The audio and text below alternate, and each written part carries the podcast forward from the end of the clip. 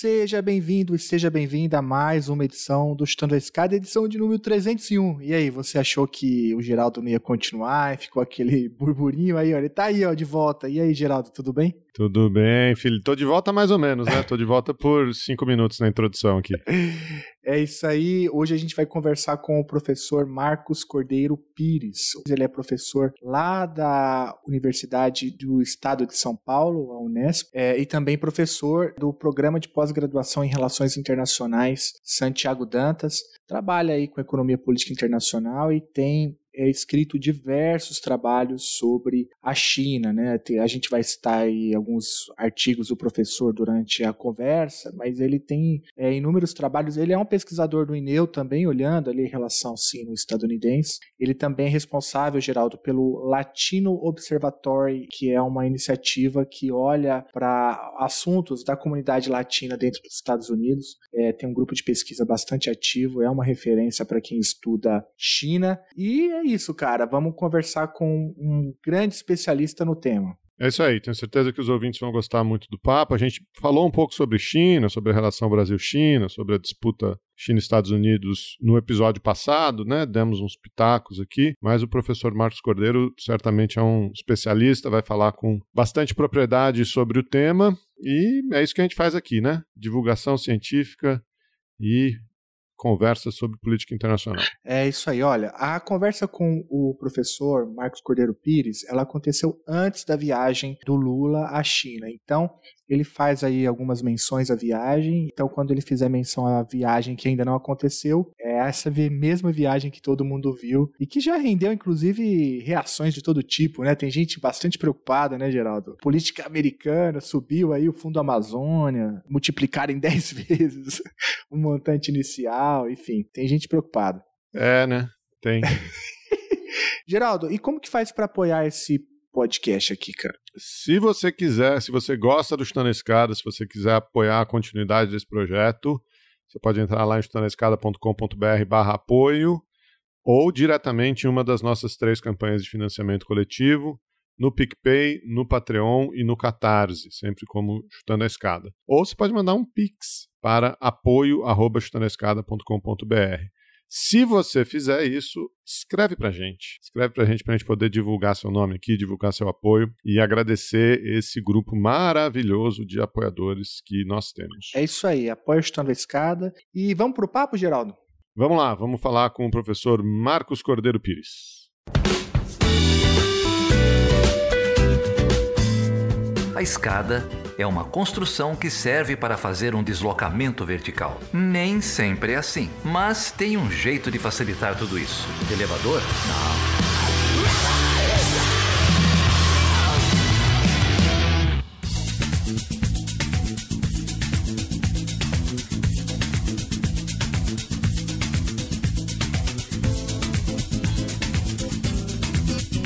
Professor Marcos Cordeiro Pires, que alegria conversar com você, muito bom é, dialogar com, um, com alguém que eu leio, né? É, é, é referência para mim, é referência para orientando os meus, para orientando as minhas. É, e, e, então é muito bom ter, ter você aqui no Chutando da Escada. Obrigado mesmo. Lá, Felipe, muitíssimo obrigado pelo convite. É, assim como você, eu sou estudioso na temática da China, nas temáticas de relações internacionais. É, aproveito também para mandar um abração para todos os ouvintes do Chutando a Escada, né, e também para os parceiros da produção. Né. Uma honra muito grande estar aqui, né, poder compartilhar algumas ideias minhas com o pessoal é, que ouve o podcast. Excelente. Professor, é, a tua trajetória aí na academia começa na história, né? É, depois o teu mestrado é em História Econômica, o doutorado em História Econômica pela, pela USP, e depois tem toda uma carreira aí na, no que a gente chama da grande área né, de Economia Política Internacional. É professor atualmente da, da Unesp,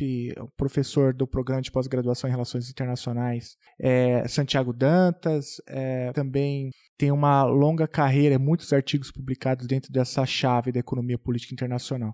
Mas a China nem sempre foi um tema preponderante da sua, nas suas pesquisas, né? Eu queria é, te perguntar, assim, como que a China aparece na tua agenda de pesquisa? É, se tem algum momento chave, se tem alguma, algum, algum momento onde você falou, não, é, eu tenho que olhar para a China, caso contrário, eu não vou conseguir entender as relações econômicas internacionais? Bom, Felipe, é uma questão interessante, né? Porque, é, como diria uma música do, do Zeca Pagodinho, né? Deixa a vida me levar, a vida leva eu.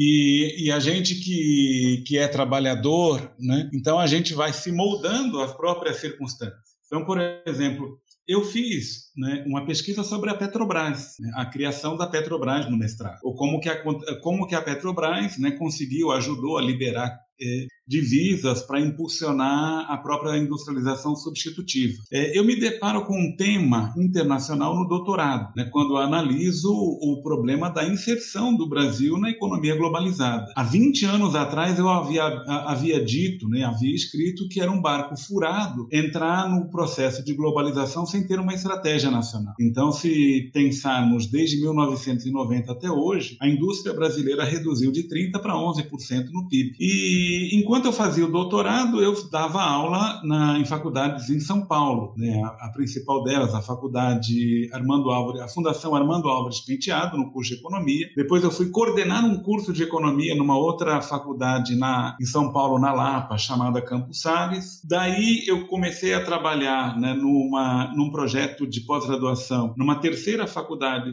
é, chamada Faculdade de Administração do Estado de São Paulo. E nesse ínterim surge o concurso aqui em Marília. Isso foi lá nos idos de 2005. Então, mais ou menos, se você olhasse assim, né, para todo mundo que terminou o doutorado né, e que consegue emprego é, na área privada, ele é mais ou menos um dador de aula. Né? E porque a quantidade de aula que a gente ministra vai determinar o tamanho da renda que a gente tem. Mas de qualquer forma, eu troquei, né? Eu brigo que eu sou um marajá português, né? Eu troquei três empregos por três salários por é, um emprego e meio salário, né? Já que eu vim para Marília à época que era para justamente pagar metade do que eu ganhava. Mas a grande questão era de apostar estar numa universidade pública e ter oportunidade de tirar a poeira do diploma de doutor. Então, naquele momento, quando você entra numa universidade pública, você tem que apresentar um projeto de pesquisa. Então, o, e como tem aqui né, o curso de Relações Internacionais, é, à época, o Santiago Dantas estava, é, estava vinculado a, a, ao campus de Marília. Eu achei por bem pensar num tema de relações internacionais. E nesse aspecto, né, eu fui muito influenciado né, por um colega que vem se somar ao Unesp um ano depois, que é o professor Luiz Antônio Paulino, porque o professor Luiz Antônio Paulino estava no governo Lula, ajudou a organizar a visita do presidente Lula em 2004 à China, é, me trouxe um monte de livros para mostrar que era um processo extremamente importante. É, me recordo de um livro desses que eu juntei para fazer meu projeto de pesquisa, do Oded Shenkar, né, que ele começava dizendo o seguinte, isso lá em 2003 é a data, é o, o, livro, né, que falava assim: a ascensão da China não se não é igual à ascensão do Japão, não é ascensão a, igual aos tigres asiáticos. A ascensão da China se parece muito mais com a própria ascensão dos Estados Unidos no final do século XIX. Então foram é, é questões importantíssimas, né, que vão trazendo né, é, a, a temática da China. E de lá para cá, aquilo que era um tema marginal se transformou num tema central nas pesquisas de relações internacionais. Para dar um exemplo, né, porque eu teria aqui, eu poderia falar três horas aqui, né? Dessa Fica à vontade, pode falar. Então, mas vou dar um exemplo. Okay. Eu estive é, no mês passado num congresso de estudos da América do Norte, uhum. lá na UNAM. Uhum. Né? Era uma rede de estudos norte-americanos. Né? É, e, né, naquele momento, é, a segunda palavra mais ouvida depois dos Estados Unidos era China. Porque você tem toda a questão, olha, de um lado, o processo de nearshoring dos Estados Unidos, que pode trazer empregos para a China. Do outro lado, a China concorrendo com o México em determinados segmentos de, da montagem e manufatura de produtos. Do outro lado, o grande déficit da, da China. Por outro lado, como que a China impacta as relações políticas, econômicas eh, e de segurança eh, entre Estados Unidos e América Latina. Então é bem interessante, né? porque a China se transformou hoje num tema incontornável de relações, eh, de relações internacionais. Né? O, é bom acrescentar uma coisa também aqui na minha apresentação. Né? Eu sou pesquisador também do Instituto Nacional de Estudos de Estados Unidos, o INEU, e também coordeno o Latino Observatory. Então, já convido o pessoal a procurar lá. Latino Observatory com Y, tudo junto, ponto .org .org, né, que é, é onde a gente analisa também a realidade das comunidades latino-americanas nos Estados Unidos. Então, vamos perguntando aí, porque se deixar eu falar, você não vai ter interlocução. Não, não, vai, é, é ótimo. É, esse evento que é, você citou, é, eu até escrevi um, um um artigo com o Leonardo Ramos. O Leonardo apresentou, eu era o, eu, sou, eu era o coautor oh, do trabalho. Desculpa, é, eu lembro do Leonardo. E eu concordo plenamente, né? A, a, a de fato, China é um tema central, né? É, da, da, das discussões, pelo menos, que eu acompanhei. Então, só para chancelar o que você acabou de falar, né? É, e mesmo no INEU também, né? A China aparece como um tema extremamente relevante. É, e é engraçado, né? Porque a, se você volta talvez é, 10 anos atrás, é, a China já, já, já dava sinais né, de que seria o que, o que é hoje, mas não aparecia ainda como um tema tão, tão relevante. Né? É, me parece que é, o, o, Brasil tardiamente descobre a China como uma potência em ascensão ou um parceiro estratégico, que é um outro ter, um termo, inclusive, que você usa, né? Em alguns, em alguns seus trabalhos, é, é, a China, então, ela, ela, ela passa a maior parte do tempo desapercebida, né, virada do século. Eu, eu não sei o que, que aconteceu, né? Na discussão da, da, da diplomacia estadunidense, que é o que eu acompanho mais, é, você tem um, um, primeiro apagão que foi é, motivado em grande medida pelo ataque às Torres Gêmeas, aí você tem um, um realinhamento da política externa estadunidense que passa a olhar para o eixo do mal, combate ao terrorismo, e a China desaparece nesse nevoeiro, né? E depois ela aparece novamente lá no governo Obama, já num outro patamar, numa outra situação. Então, é, eu não sei se eu estou falando uma grande bobagem, você pode me dizer, ó, oh, Felipe, uma grande bobagem, mas a China, ela, ela, ela cresce meio que é, nas sombras, né? Não desperta tanta atenção de atores políticos ou até mesmo da academia e de repente quando todo mundo se depara com a China ela já é o que é, né? Eu tenho um pouco essa impressão, eu não sei se é uma impressão de um leigo, né, que não acompanha a fundo, mas é, e, e, aí o efeito que isso gera em, em, boa parte dos analistas é quase que de um susto, né? Olha, como que a gente não conseguiu antecipar isso, né? É, como que essa ascensão ela se deu tão radicalmente em um curto período de tempo? Talvez não, não, não certamente não foi num curto período de tempo tempo, é algo construído a partir da lógica da temporalidade chinesa, que vem de décadas, né? Mas que a gente só, só, só percebe tardiamente. Faz sentido o que eu falei ou foi uma grande bobagem? Não, pelo contrário. Né? Eu estou falando aqui com um intelectual importante como você. É óbvio que né, é, o que eu poderia fazer é complementar né, as questões que você coloca. É, são muitos pontos, eu gostaria de chamar a atenção para dois pontos. Né? O primeiro, você começa falando sobre a questão da diplomacia brasileira, do Brasil não se dar conta né, da importância do parceiro. Isso me faz recordar uma entrevista do Celso Amorim ao jornal Estado de São Paulo em dezembro de 2010. Né, quando já havia anunciado que o Celso Amorim não seria mais o ministro de Relações Exteriores.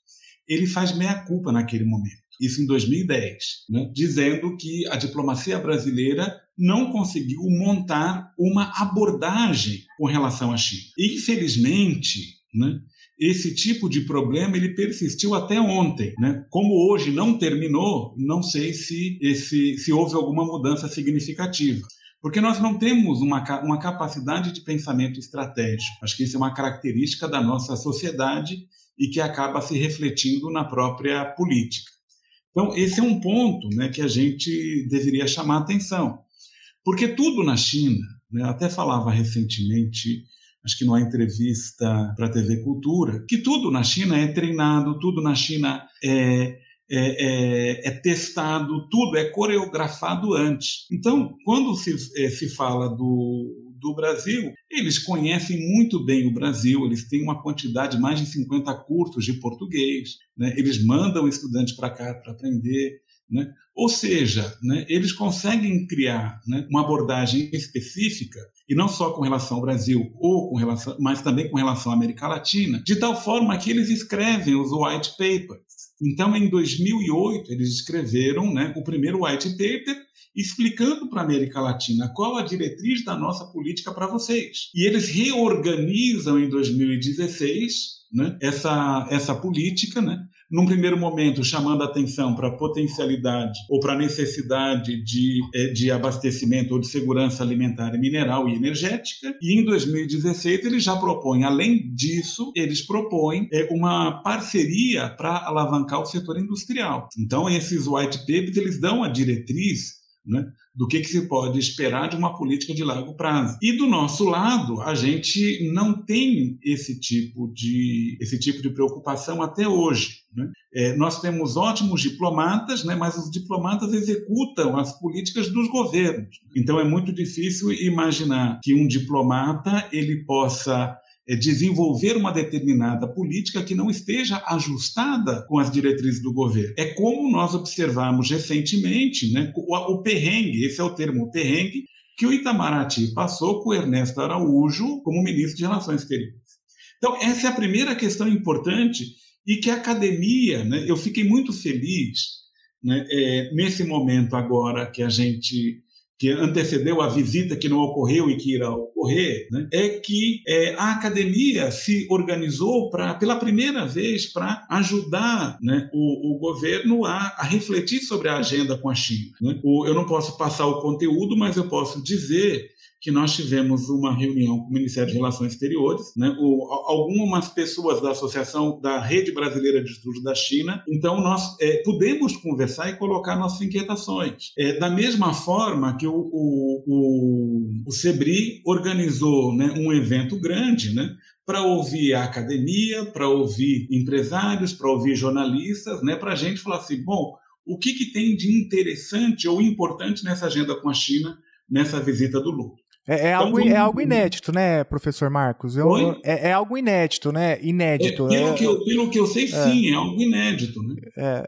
Porque, por exemplo, o, antes de 2019, a FUNAG e o Instituto Brasileiro de Relações Internacionais organizava é, aqueles encontros chamado CORE, né? Uhum. que era um encontro de sobre relações exteriores que convidava a academia. Uhum. Mas a gente chegava ali muito mais cada um com sua pauta é, fragmentada, né? enquanto que dessa vez, felizmente, nós assim, vamos ouvir, vamos ver o que a academia tem a dizer. Então, eu, eu, eu penso né, que é, e, e quero acreditar que se abre de fato uma possibilidade de uma maior interação da diplomacia e do governo brasileiro com a academia. Então, esse é o primeiro ponto.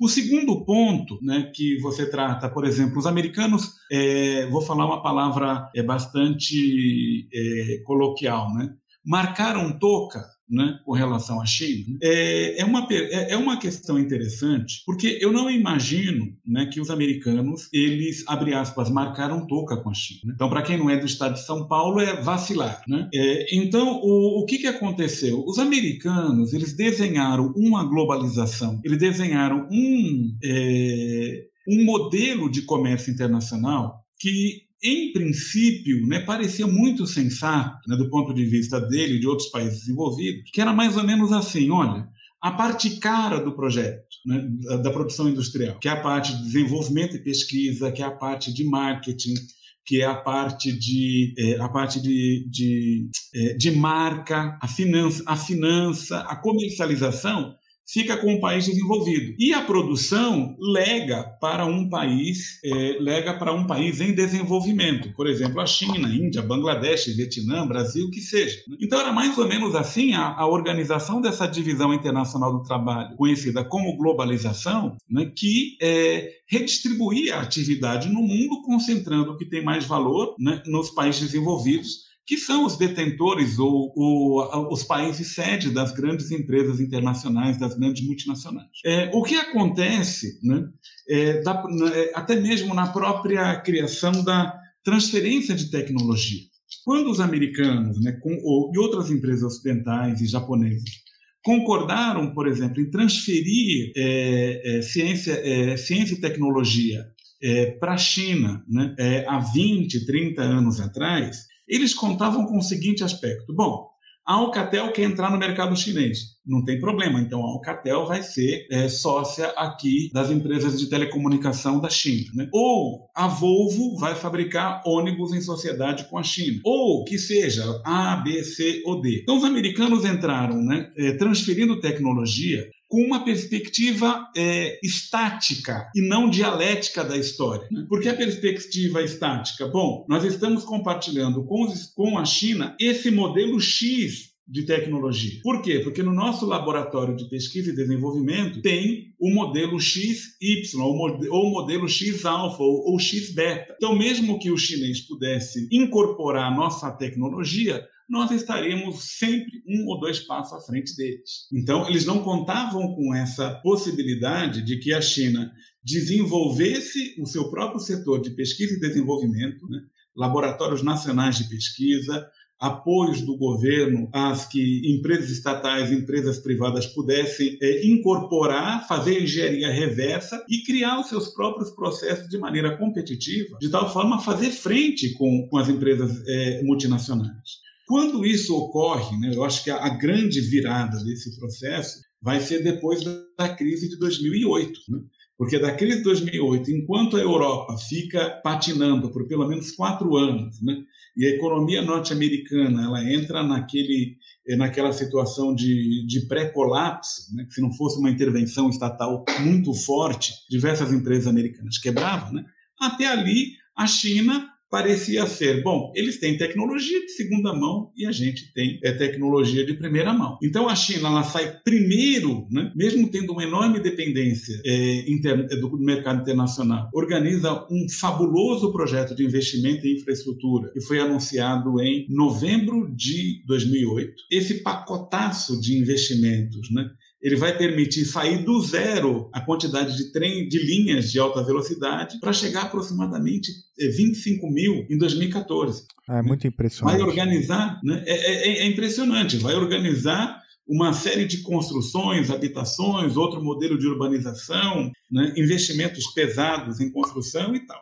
E aí a China ela consegue sair inteira da crise financeira. Quando surge a crise na China, vai ser em 2013, quando a China já está, é, como que eu posso dizer, a China já está enfrentando um excesso de produção né, decorrente daquele pacote. Então, em dezembro de 2013, a China apresentou. Olha o número aqui, o pessoal que está ouvindo, eu vou falar assim bastante é, com ênfase. Né? A China é, apresentava, em dezembro de 2013, um bilhão de metros quadrados construídos sem compradores. Nossa, é muito, é muito impressionante. É muito impressionante. E daí a China ela vai começar a ter a projeção internacional no mesmo instante que ela tem né, enormes reservas financeiras e começa o projeto Belt and Road, uhum. né, que se imaginava em 2013 que era só uma discursada, né, como é, por exemplo, o Build Better Back uhum. World, né, o 3BW, né, que foi anunciado há quase dois anos atrás e ninguém, ninguém sabe, ninguém viu. Ao passo que a iniciativa Belt and Road é uma iniciativa né, que ela é palpável, né, ela pode ser, ela pode ser vista. Né é, para os nossos ouvintes, né, vale muito a pena entrar no YouTube e olhar um vídeo, né, diversos vídeos, né, sobre a ferrovia que liga Mombasa, no Índico, lá no Quênia, até o Planalto, em Nairobi. É uma ferrovia de quase 400, quase 500 quilômetros, né, que foi construída em prazo recorde. Né? Então dá para ver ali né, uma coisa palpável da iniciativa Belt and Road. Então a China não só começa a ter suas marcas, uma enorme produtividade, né? e aí ela também avança, depois de 2015, né? com aqueles projetos chamados Made in China é, 2025, né? que é um projeto de, de incentivo a inovação em setores chaves da manufatura e também o projeto Internet Plus, que vai estimular né, a, a, digitalização da sociedade.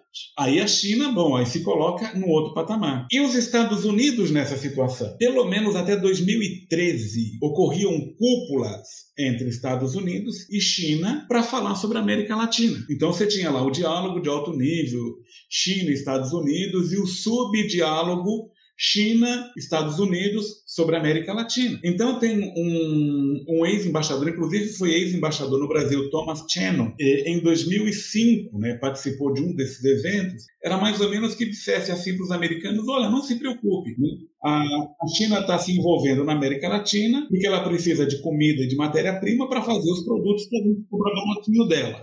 Então não teria nenhum tipo de problema. Posteriormente, em 2010, um outro subsecretário hemisférico chamado Arturo Valenzuela também declarou que não via nenhuma ameaça da China aos interesses americanos na América Latina. Em 2013, né, a Roberta é, Jacobson, é, Jacobson, que também era subsecretária para assuntos hemisféricos, também colocou que não via nenhuma ameaça. Eu creio que a mudança, quando começa a ter a mudança, é em 2011, quando Hillary Clinton faz um discurso na Universidade do Havaí em que anuncia a estratégia de um século americano para o Pacífico, ou que ficou também conhecido como pivô para a Ásia. Ou seja, a preocupação dos americanos deixa de ser o Oriente Médio e passa a ser né, organizar estratégias de contenção da China. Uh, naquela época também vale a pena mencionar né, quando os americanos entraram na parceria transpacífica, né, que ela no, os americanos entram, não são eles os criadores da parceria transpacífica. Eles têm uma plataforma criada por é, Chile, é, Vietnã, é, Malásia, e eles entram nessa plataforma e aí dão um conteúdo importante, estratégico, é, de novo com um viés anti-China. E seria essa a lógica da plataforma da, da parceria transpacífica. Né? Ela foi muito bombardeada internamente nos Estados Unidos, que até os próprios democratas, já na convenção que escolheu a Hillary Clinton em 2016, né, já estava com um cartezinho Stop TPP. E quando chega o Donald Trump, ele não apenas acaba com o TPP, mas ele é, organiza toda uma estratégia abrangente por todos os lados para conter a China, é, para conter é, a China. Né? E em 2017, se não me engano, aí a China entra no rol de praticamente inimigo naqueles é, relatórios nacionais de inteligência. Então é mais ou menos essa trajetória. Né? Mas os americanos, né, acho que eles sempre tiveram né, uma coisa que nossa colega Cristina Pessequilo, ela chamava atenção, né? isso antes de 2010, né? a Cristina foi colega nossa aqui em Marília, né? que a estratégia americana, num primeiro momento, era a estratégia de contenção. Num segundo momento, seria a estratégia de, de contenção por engajamento. Né? É, ou seja, de, de colocar a China como um stakeholder responsável nas relações internacionais. Né? Aí, posteriormente, os americanos contar, é, co acabaram com essa é, contenção pelo engajamento e voltaram de novo para uma contenção aberta, que em, alguns colegas mencionam como uma Segunda Guerra Fria. Uhum. Professor Marcos, eu queria aproveitar esse gancho, porque é, a trajetória que você fez é excelente, né? É, o ouvinte aqui deve estar tá adorando o papo, assim como eu. É, mas é, eu acho que tem uma, uma questão aí que eu gostaria de provocá-lo, que, é, que é o seguinte: a, a, desde o início da tua fala, quando inicia essa trajetória, é, a, a, primeira fase é aquela que você até cita, né, do, do, dessa globalização desenhada é, pelos Estados Unidos, que incluía a China, mas uma categoria inferior no que diz respeito à tecnologia, à propriedade intelectual então relegava a China uma característica secundária, mas ainda assim muito importante para dinamizar todo esse motor é, que a gente está chamando aqui de globalização a lá é, Estados Unidos. Né? É, logo depois, quando vai se ganhando corpo a, o projeto chinês, que envolve esses números impressionantes, envolve, por exemplo, também números impressionantes no número de patentes, né, de propriedades intelectuais que vão sendo. Até, até há uma inversão né, na, na, na WIPO, quando a China ultrapassa os Estados Unidos em número de patentes. Né. Quando isso tudo vai se consolidando, é, tem a, a tá acontecendo isso é, a gente até faz a menção, o senhor fez até a menção a PC Quilo, dessa estratégia de, de contenção pelo engajamento. Né? Ainda assim, uma tentativa né, de trazer a China. Eu acho que a própria, talvez, é, adesão da China à OMC pode ser entendido um pouco com essa estratégia, né, de você trazer a China para dentro do, das instituições econômicas internacionais para tentar moldar o modelo chinês, aquela coisa toda que é, é, envolvia, por exemplo, a caracterizar a China de uma economia de mercado, sim ou não, todo esse debate. Aí a gente tem uma outra fase, uma terceira fase nessa tua fala, nessa trajetória que você acabou de estabelecer, que é a fase do Donald Trump, que é uma fase do, do da contenção clássica, né? Que é, acabou desaguando na, na guerra comercial, é, que foi extremamente agressiva e tal. É, não teve o um impacto na balança comercial que se esperava, e, e, e aí é um ponto também para o debate. Mas o, a pergunta que eu queria fazer é o seguinte: Será que esse engajamento é, ou aquela estratégia né, de, de incorporar a China dentro desse projeto de globalização permite uma, uma contenção clássica por parte da diplomacia americana? Eu, eu pergunto isso porque, é, em alguns dados, dependendo dos dados que você olha, me parece que há uma relação muito umbilical entre a economia estadunidense e a economia chinesa, de modo que não faz muito sentido para alguns setores da economia dos Estados Unidos uma rivalidade muito grande com a China. Isso ficou claro na guerra comercial, né? Porque o Trump desenvolve a guerra comercial, cria essa, essa narrativa, vai com tudo, aumenta barreiras no, sentido de conter o déficit comercial dos Estados Unidos com a China. Só que o resultado, primeiro, não se converte numa melhora da balança comercial e segundo, em determinado momento a gente começa a perceber nos Estados Unidos grupos é, da economia americana solicitando o fim da guerra porque isso estava prejudicando suas cadeias produtivas ou seus mercados consumidores. Né? Então a, a provocação que eu queria fazer é o seguinte: me parece que essa rivalidade sino-estadunidense estadunidense ela tem uma especificidade. É, que outras rivalidades de grandes potências talvez não tiveram, que era ju é, é justamente essa relação umbilical, produtiva, comercial entre duas economias gigantes como a dos Estados Unidos e da China. É, então, a pergunta é essa: há, há possibilidade de uma, uma estratégia de contenção clássica que implicaria, entre outras coisas, numa cisão né, das relações econômicas entre os dois países? Ou, me pare... ou, ou, ou, ou, de fato essa, é, é, esse efeito que eu tentei descrever, ele existe, né? essa, essa, é, essa relação umbilical entre as duas economias, o que colocaria a atenção sino-estadunidense em uma outra lógica que a gente precisaria aprender e classificar melhor. De novo, estou conversando com um intelectual, que, que de fato faz uma articulação é, extremamente importante. Né? Eu gostaria de voltar um pouquinho, é, pra, é, só para, inclusive, até para dar umas dicas né, para os nossos ouvintes. Né? Quando você fala da questão dos números do desenvolvimento científico-tecnológico, eu gostaria de indicar para os nossos ouvintes o livro do economista chileno chamado Oswaldo Rosales. O livro do Oswaldo Rosales se chama El Sueño Chino, que está disponível no site da CEPAL para baixar gratuitamente. Né? É muito interessante. Oswaldo Rosales foi economista-chefe da CEPAL. É um quadro muito preparado. Então, o, termo, o, texto, o livro é uma contribuição para quem está chegando agora para compreender a China. É, uma outra questão que você colocou, né? por exemplo, qual a ilusão que os americanos tinham em colocar a China na economia é, na economia mundial, colocar na OMC. É, a elite né, ocidental, a elite liberal, ela é muito afeta à chamada teoria da modernização. Essa teoria da modernização, ela pressupõe de que o desenvolvimento econômico, é, a criação de empresas privadas, o desenvolvimento de uma camada média, é, obrigatoriamente, isso aí na, na lógica né, de, desses teóricos, como por exemplo o próprio Samuel Huntington, né, é, diz que né, é, essa criação de uma sociedade civil, né, de uma classe média, leva necessariamente à instituição de governos liberais. Então, se imaginava que esse crescimento do setor privado na, China pudesse levar a uma erosão do poder político do Partido Comunista Chinês.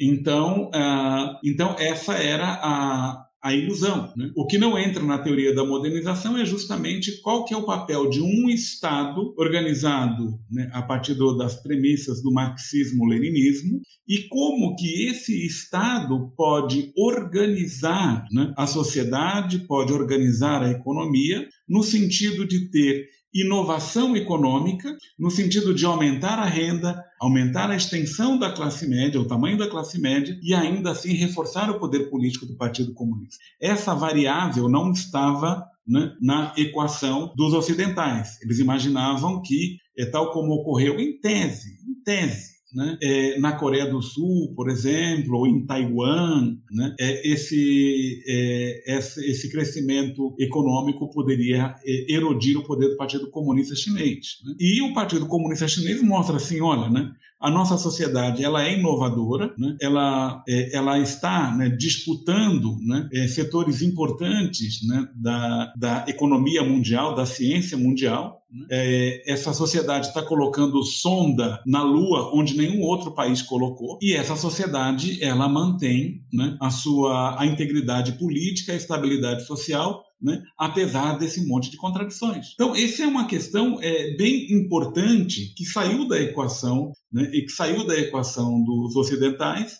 e que faz com que a China é, se torne né, é, a ameaça tal como eles pintam hoje. É, e aí vem né, uma outra questão interessante que os americanos estão, estão tentando segurar o gato pelo rabo quando eles iniciam não apenas a guerra comercial, mas a guerra tecnológica, uhum, sim, visando um item né, que é muito fundamental para a economia moderna, que são os semicondutores. Então, eles começaram isso ainda no governo Trump, é, vetando a venda de semicondutores ou controlando a venda de semicondutores para a empresa de 5G chamada ZTE. Né? Posteriormente, estenderam isso para a empresa Huawei, né?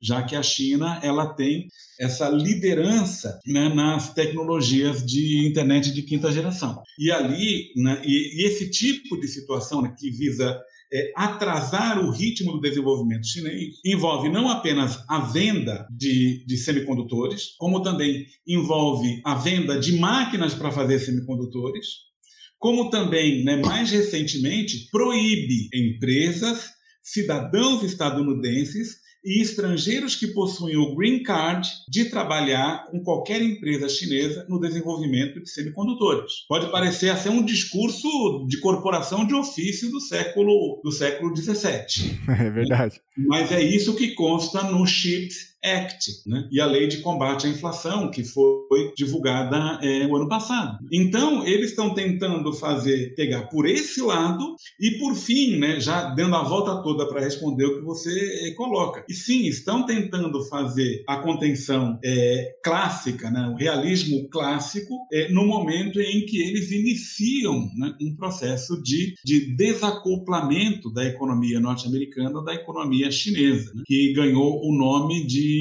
é, três nomes. Três nomes.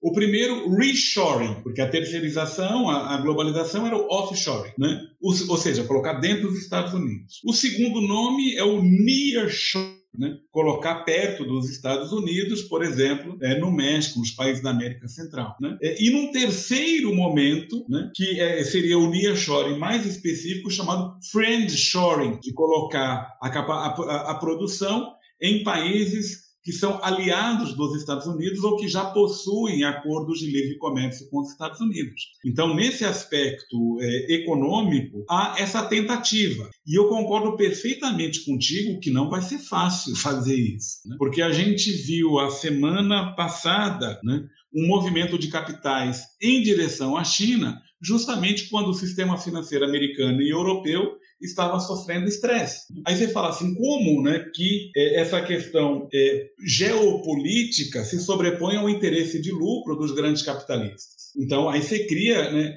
um embaraço. Né? Mas aí, de novo, né? então, mas os americanos estão no, no, no, no, velho modelo. Criaram o Quad com Índia, Japão e Austrália para conter a China, de um lado no, Indo-Pacífico. Por outro lado, com a Austrália e com o Reino Unido, criaram o AUKUS, né? inclusive vendendo submarinos nucleares para a Austrália, ou tecnologia para a Austrália, né? também com um objetivo estratégico de conter a China. Ou, ou né, para ver como que vai essa dimensão a mudança de interpretação. Né? O Japão não mudou a Constituição, a Constituição do Japão é a mesma. Mudou-se a interpretação do uso das Forças Armadas japonesas, né? que eles podem organizar também é, capacidade de ataque, se esse ataque significar a defesa do território japonês. Então, a gente olha né, que tem um, um pacote robusto de contenção.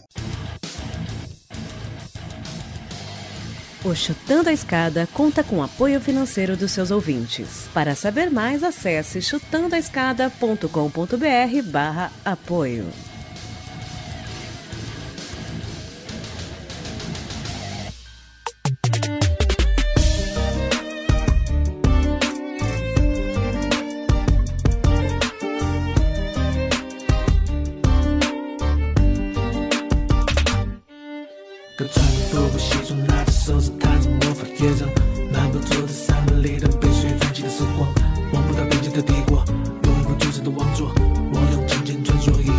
九二零做过的古董，变成谁的玛格丽特被我变成了苹果，操心谁的是我还是他给我生活的小丑？拨着烟斗的烟头，脸上的鸽子逆风飞走，请你记得他这个画家不止什么歌手。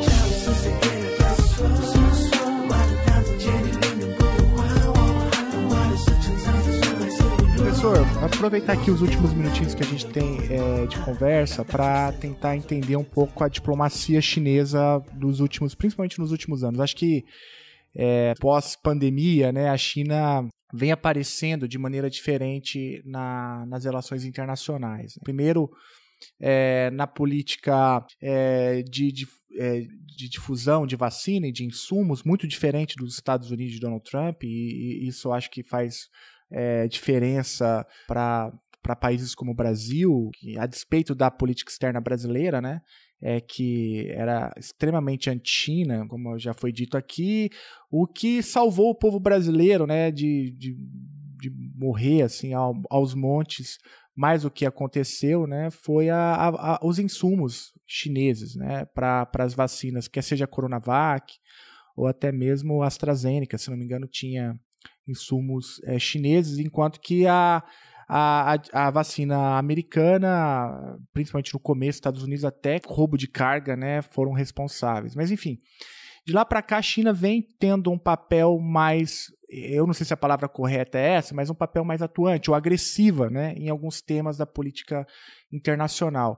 É, recentemente a gente viu, por exemplo, a diplomacia chinesa se aproximando de, de, uma, de uma leitura mais rígida em relação ao Brasil, principalmente quando o clã Bolsonaro estava no poder, né? É, dando recados duros ao Brasil, inclusive com ameaça de retaliação caso o governo de Bolsonaro é, não revisse alguns dos seus é, das suas acusações, né? é, algo inédito, pelo menos na relação bilateral. Não sei se tem algum outro caso de falas tão duras é, do governo chinês pelo Twitter e tal, né? Mas muito mais importante do que isso, a China tem um, um engajamento relevante na guerra da Ucrânia, né? Sendo um ator é, que tem colocado seu peso à disposição de uma conversa é, moderadora. Os Estados Unidos, obviamente, não enxergam dessa forma, acham que a China está tá se metendo onde não deve, que a China seria mais um ponto de tensão, mas a diplomacia chinesa é, vem trabalhando no, no, no, sentido oposto, né, de tentar é, ouvir o lado, o, ouvir o Putin tentar desescalar talvez até depois de uma. Isso começa depois até de uma fala do Lula, né? Eu não sei se o Brasil coloca, pelo menos até onde eu acompanhei, o tema da, da discussão da paz em primeiro lugar e a China assume. E talvez a, a, viagem, né, que não aconteceu, mas que acontecerá, certamente esse será um tema é, de conversa entre as diplomacias dos dois países. E recentemente, né, é, surgiu a, a notícia né, de, de, um acordo entre a Arábia Saudita e o Irã, mediado pelos chineses, né, que seria uma conquista é, bastante importante é, da, da diplomacia chinesa, que teria construído um acordo histórico, né, caso se concretize nos termos é, que foi anunciado. Enfim, professor, há, há, uma, há uma disposição chinesa de ter um, um engajamento mais forte na, no sistema internacional. Eu nem mencionei, por exemplo, o papel que a China teve, paradoxalmente, na defesa de algumas instituições econômicas internacionais que o Trump não estava disposto a, a, a, defender, mesmo sendo os Estados Unidos os criadores dessas instituições. Enfim, há todo um bojo, né, um contexto onde a China parece ter um papel cada vez mais ativo é, na, nas discussões amplas, né? tanto das instituições internacionais, mas da ordem internacional como um todo. Como que o senhor tem visto essa atitude né, chinesa? É, é, é algo que era esperado? Há de fato uma mudança de paradigma? É, ou como que o senhor tem visto isso? Olha, né, o, né, de novo, né, eu, eu concordo contigo que a China né, ela tem um maior protagonismo. Mas é, o que é interessante né, é que, é, pensando né, de um ponto de vista é, marxista, a gente pode falar que a superestrutura caminha né, é, para onde vai a infraestrutura. Ou né, outros é, colegas de relações internacionais poderiam é, mencionar Susan Strange né, e discutir a questão as fontes do, dos poderes estruturais. Então seria muito interessante imaginar que a China ela tem um poder econômico muito grande, ela tem um poder financeiro não comparado com os americanos, mas é muito grande, tem um desenvolvimento tecnológico muito grande e não tivesse uma é, é, e não tivesse tivesse uma voz política maior. É, é, é aquela coisa, é, é impossível né? É, imaginar que um país que, é, que sai de uma renda per capita em 1980 de 200 dólares e hoje ultrapassa a renda per capita do Brasil com mais ou menos 13 mil dólares, né? é algo, é uma façanha excepcional. Né? Lembrando que na época a renda per capita do Brasil era só de 2 mil dólares, 10 vezes a renda per capita chinesa. E hoje a renda per capita chinesa é maior que a brasileira. Então esse é um ponto interessante, né? que o crescimento econômico econômico, tecnológico, ele vai se refletir politicamente. Do ponto de vista da China, ela começa a, a, a falar de respeito, digamos assim, é, em 2010, durante o governo do Hu Jintao, quando o Hu Jintao formula o princípio de um novo modelo de relacionamento entre grandes potências. Então ali falava, olha, as grandes potências elas não têm que é, ficar restrita a um jogo de soma zero. As grandes potências elas têm que compreender os seus interesses e organizar, né, e organizar um sistema internacional baseado no, palavra chinesa, no ganho compartilhado. É, e mais adiante, né, seguindo né, esse novo modelo de relacionamento proposto pelo Hu Jintao, o Xi Jinping, em 2013, vai falar né, um futuro compartilhado, né? ou seja, um futuro compartilhado onde a China também tem algo a dizer no futuro. Então, o, a, é, a, gente vai olhar essa mudança na, nas relações internacionais da China, né? É principalmente desde 2010, né? quando esse um novo modelo de relações entre grandes potências e que não era exclusivamente entre Estados Unidos e China, né? envolvia os polos de poder China, Rússia, Europa, Estados Unidos. Né? Então, esse é um ponto interessante.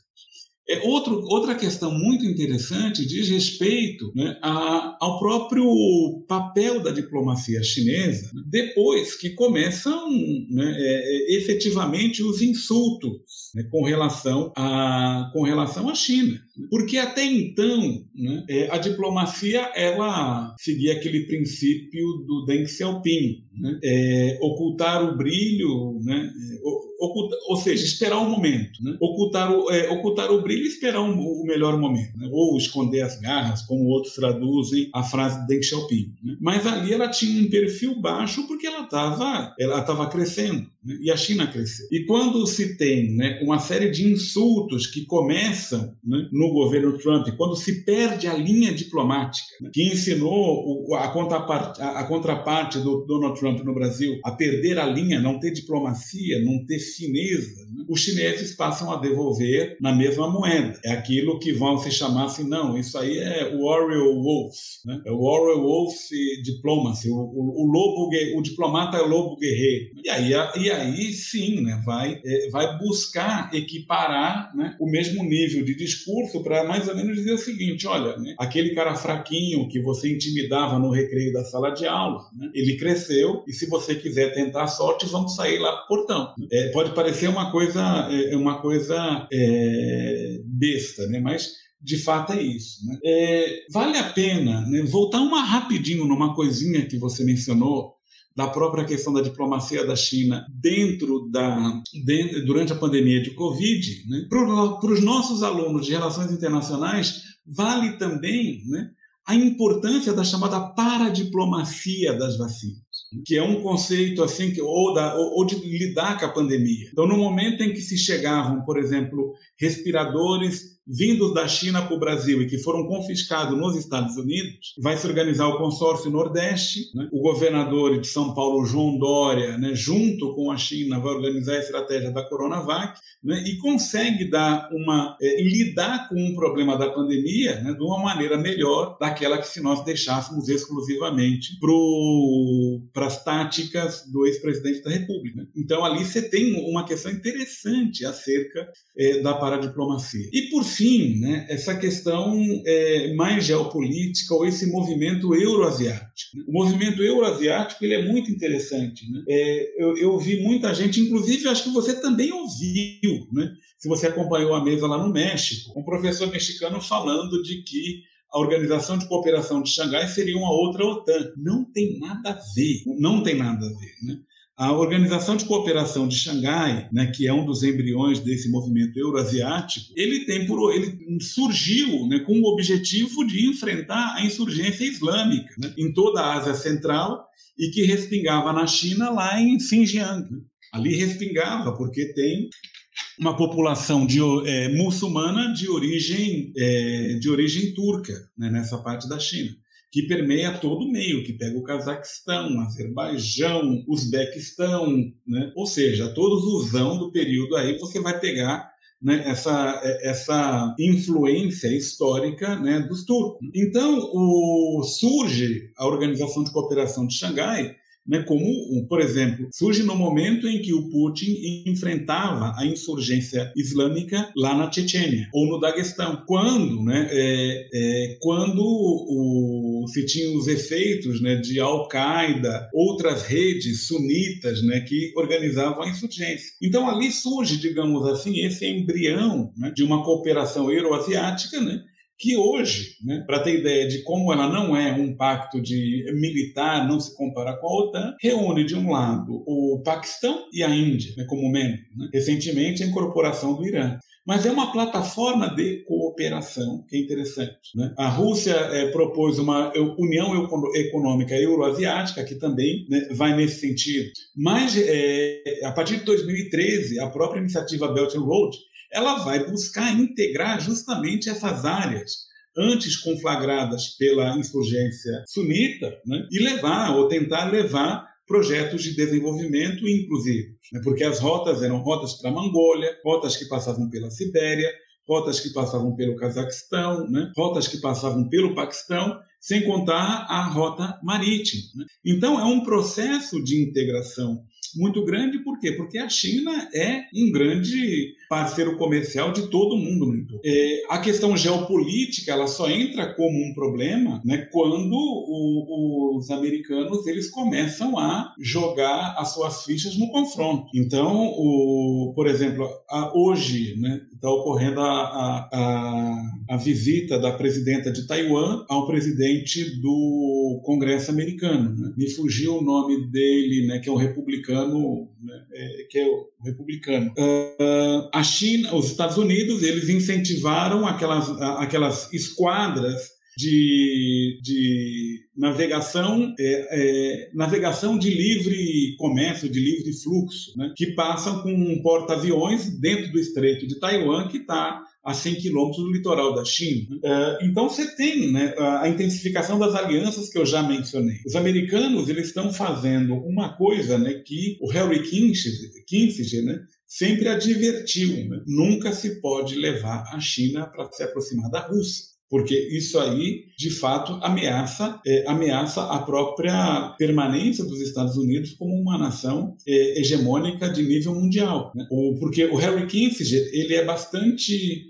ele tem muita autoridade para falar disso, porque foi ele que articulou a aliança da China com os Estados Unidos contra a União Soviética e que acabou tendo o sucesso que teve com o fim da Guerra Fria. É, mas aí, né, de se pensar na questão de uma aliança militar né, entre China e Estados Unidos, eu acho que isso, é, neste momento, né, não, tá no, não está na conta, né, porque uma aliança militar dos chineses com o russo significaria alienar simultaneamente a União Europeia e os Estados Unidos. E a diplomacia chinesa não tem nenhum interesse em alienar a União Europeia, nem tampouco os laços turvos. É, é, rotos né, que existem entre Estados Unidos e China. Então, é uma hipótese difícil. A questão da paz da Ucrânia, né, eu acho que é, pelo fato de a China ser o único membro do Conselho de Segurança que não está envolvido na guerra, ela tem alguma autoridade moral, assim como o Brasil, né, que é um membro não permanente hoje do Conselho de Segurança, né, de colocar em pauta a questão do armistício e da construção da paz na Ucrânia. Eu não posso terminar sem te fazer essa pergunta, né? Uma das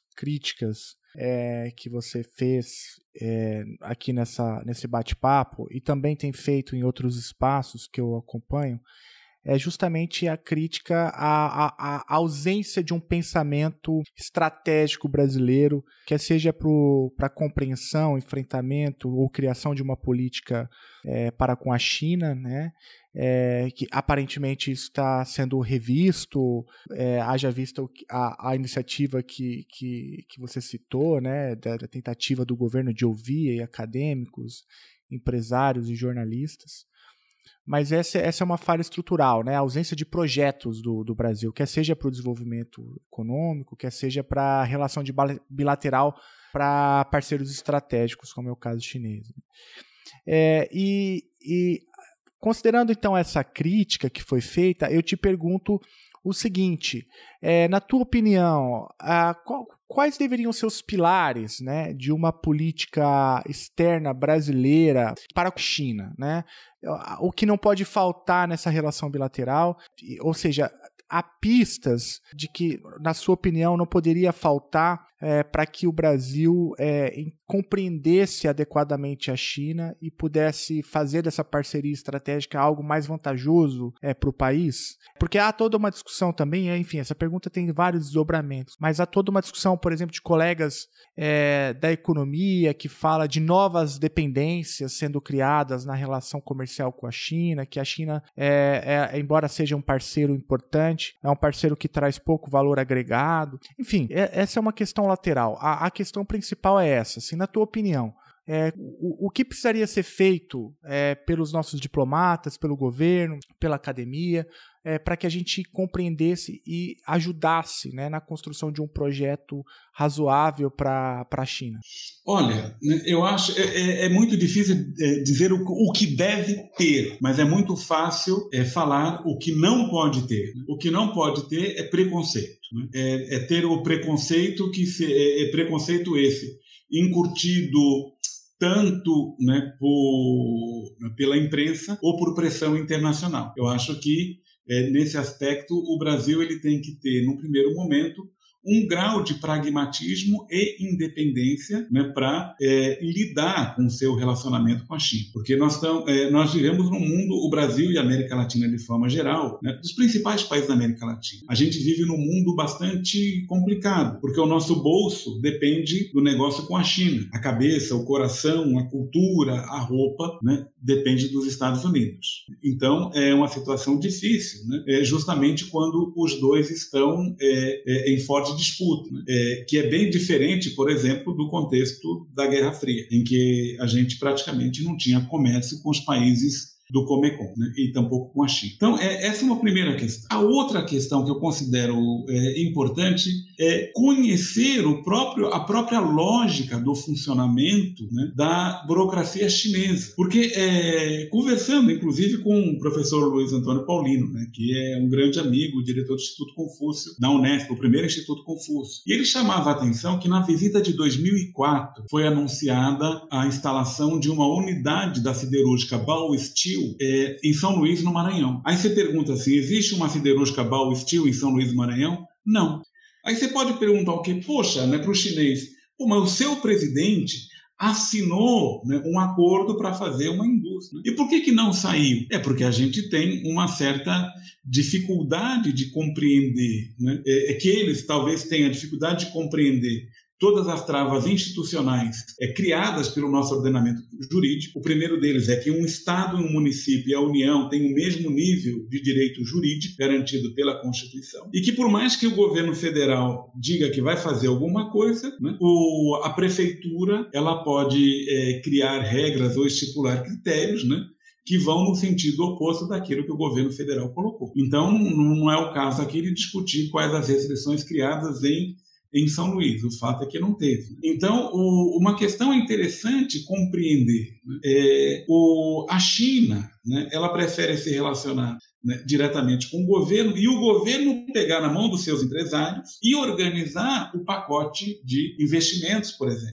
Mas, de novo, a gente tem um grau de dificuldade que nós precisamos superar é que, de novo, o princípio constitucional, né, que é a impessoalidade na, na, gestão pública. Então, teoricamente, se vai ter um projeto para fazer um trem de alta velocidade, uma ferrovia bioceânica, uma nova central nuclear, necessariamente você não tem um parceiro que você vai escolher para levar. Né? E aí, quando você não tem o um parceiro para levar, a institucionalidade ela vai criando, vai colocando um monte de cascas de banana que impede, é, que impede o avanço de projetos concretos. Uh, a outra questão, né, que a gente, é, que o Brasil perdeu a oportunidade, né, porque foi criado o CLI Fund, né, ou seja, o, o o Fundo Brasil-China de Investimento, que estava direto, diretamente ligado né, na, no CLAI, né, China é, Latin America Investment né, Fund. 20 bilhões de dólares. O Brasil teria que entrar com 5 bilhões, a China entraria com 15 bilhões. Aí seria é, interessante perguntar quantos projetos foram aprovados né, sob a rubrica do, do CLAI Fund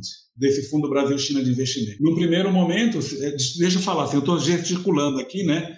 Mas, pessoal, zero, nada foi aprovado debaixo daquele fundo. No primeiro momento, se imaginava qual o tamanho do projeto mínimo, né, que era mais ou menos de 100 milhões de dólares. Depois diminuindo para metade, ainda assim não se conseguiu organizar projetos industriais viáveis que pudessem receber né, o aporte do investimento. O que, que falta aí? Falta coordenação do nosso lado né, para é, viabilizar esse processo. É, é, a outra é, questão fundamental: o que o Brasil espera da, da, relação com a China? É só vender commodity agrícola e mineral? Né? Ou o Brasil ele espera é, aproveitar o relacionamento com a China e desenvolver cadeias produtivas conjuntamente? Se o Brasil espera desenvolver cadeias produtivas conjuntamente, tem que falar o seguinte: bom, Quais setores? Qual a lei que vai embasar, por exemplo? Né? Grosso modo, eu estou chutando aqui, é tipo brainstorm. Qual é a lei que vai embasar o desenvolvimento de projetos para produção local de painéis solares? Que seja. Né? Ou, ou para o desenvolvimento ou projeto de distribuição de alta eficiência de energia elétrica gerada por unidades isoladas. Ou né, como que as empresas brasileiras vão entrar na cadeia da BYD, né, que fabrica carros elétricos, vai, promete fazer é, uma fábrica na Bahia, né, como que as empresas brasileiras vão entrar nessas cadeias. Veja, né, são temas que a sociedade brasileira resolveu há 65 anos atrás, quando se tinha um plano de metas, né? ou quando se criou aquela é, GEA, Grupo, é, Grupo Executivo da Indústria Automobilística, em que se planejava qual era o papel do Estado, o papel das empresas brasileiras e das multinacionais para implantar uma indústria automobilística no Brasil. O que não dá para esperar é que, é, pelo livre mercado, né, pelo livre jogo das forças produtivas, que as coisas avancem não vão avançar, né? porque é mais fácil e mais barato é, e menos trabalhoso né? retirar um carro é, desmontado e montar aqui né? do que produzir peça aqui e empregar mão de obra qualificada no Brasil. Se não tem projeto, o projeto de livre comércio é, faz com que a gente seja condenado a ter um relacionamento com a China de uma relação já escrita pelo Prebisch há mais de 70 anos, né? uma relação de centro-periferia. Eu acho que isso o povo brasileiro não, não merece.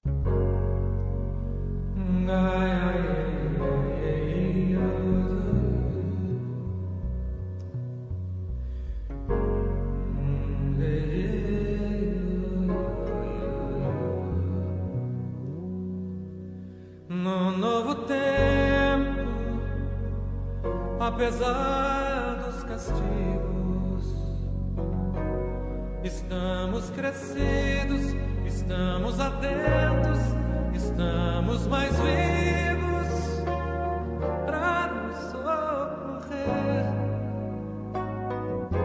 nos socorrer.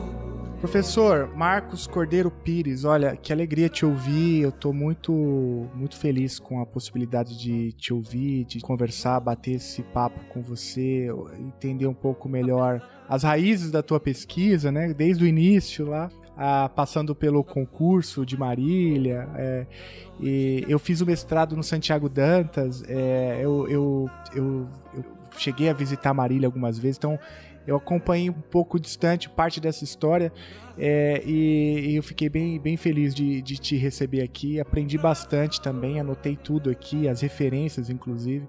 E eu vou deixar é, na descrição do episódio, é, para o ouvinte que ficou até aqui, não só os livros citados pelo professor, mas também alguns artigos é, escritos pelo professor Marcos Cordeiro Pires é, que abordam a China é, é como a gente discutiu aqui. Né? São vários artigos, é, eu recomendo é, que você que tem interesse no tema leia os artigos, porque aqui tem muita coisa interessante. Professor, muito obrigado mais uma vez. Corintiano roxo, né? Faltou colocar isso daí no teu currículo. Que... Acho que tem que colocar no currículo. tem que colocar, né? Tem que tocar o hino do Corinthians, né? É, é, no grupo do, do Ineu, é, eu sempre acho muito engraçado, né? Quando é, o, o, os stickers do Corinthians começam a chegar, falou, professor Marcos hoje tá feliz, né? Mas eu sou São Paulino, então eu não, eu não tenho nenhuma. nenhum. Enfim, meu time só me faz sofrer, São Paulo, devolve minha vida, né? É, mas tá bom, professor. Olha só, muito, muito legal te ouvir, viu? Muito obrigado mais uma vez. Tá bom, prazer muito grande estar aqui com vocês. Abraço pro pessoal do Chutando a Escada. Valeu, professor. Um abraço. É nóis, vai Corinthians. Ah, vamos lá, São Paulo. cantando na praça, fazendo pirraça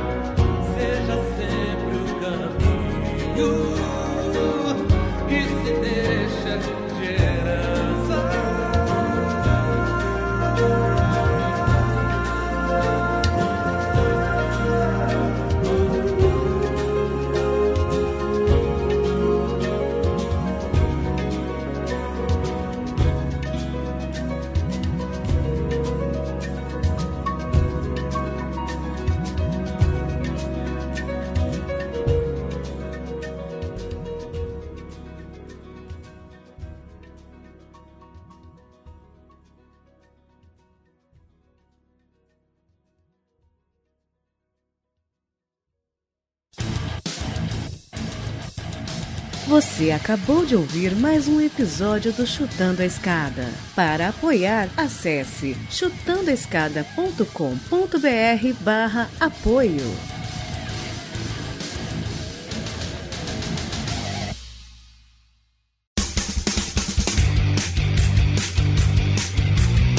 Cortes, edição de podcast.